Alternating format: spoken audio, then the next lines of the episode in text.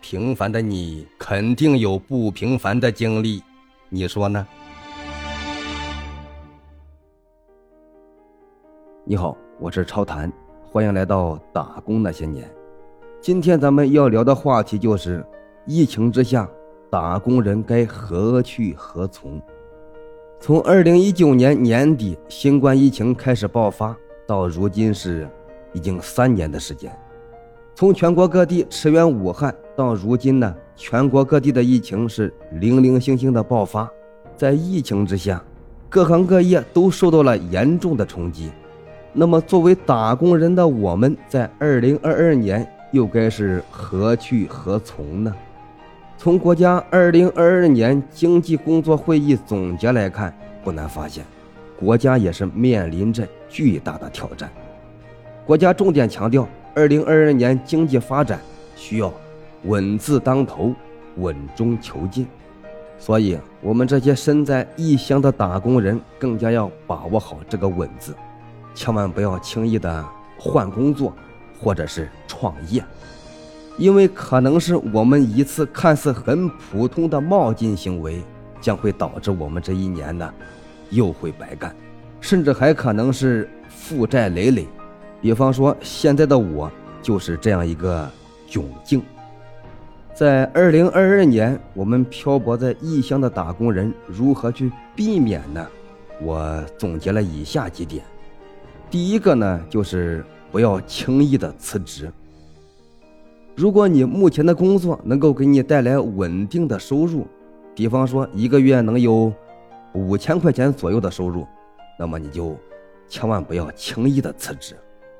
除非说你银行卡的余额能够保证你一年不工作，对你的生活呢又不会产生什么样的影响，那么你可以随便，不要老是抱怨自己的工作。我们首先要想到的是，我们能值多少钱？如果你不能为老板创造大于你工资的价值，那么你的工作呢是很难做下去的，因为老板不可能倒贴钱给你。更何况，放眼全国来看，我们的工资呢差不多都是这个价位。换句话说呢，这年头老板呢他也不好干，面临的压力。真的更大。第二点就是，如果非要换工作呀，那么尽量选择大一点的公司或者是工厂。在同等工作量下呢，可能存在大厂的规矩多、单价少，小厂呢单价偏高、时间短的现象。但是保障呢，可能是得不到什么保证。就拿二零二一年两个小伙伴选择进厂来说吧，一个呢选择进入大厂，另外一个选择进入小厂。进入大厂那一位每个月的工资是按时发，而进入小厂那一位呢，连续工作了三个月都没有拿到一分钱。最后呢，这个小伙伴就不得不离开那个小工厂，去了另外一个朋友的大厂。其实呢，他们两个的工作量呢都差不多，只是原来在小厂上班那一位，比在大厂上班那一位每天上班的时间呢少一个小时。可是对于没有积蓄的大部分朋友来讲呢，如果是我选择，我宁愿多上一个小时。为什么呢？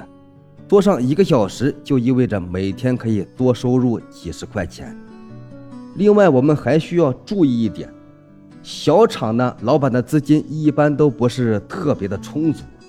老板如果没有赚到什么钱，那么他拿什么给你发工资？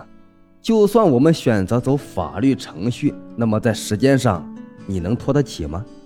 所以在同等条件下，我们能选择大厂或者大公司，就选择大的，不但有保障，更有一定的发展空间。第三。如果工作的时间可以呢，我们尽量再做一点兼职。孔子曰：“一份耕耘，一份收获。”因为天下没有说哪个活是挣钱特别特别容易的。不要只是想着做一些啊钱多事少的美梦。如果你想活成自己想要的模样，就必须付出别人所不能付出的那一份精力。你说呢？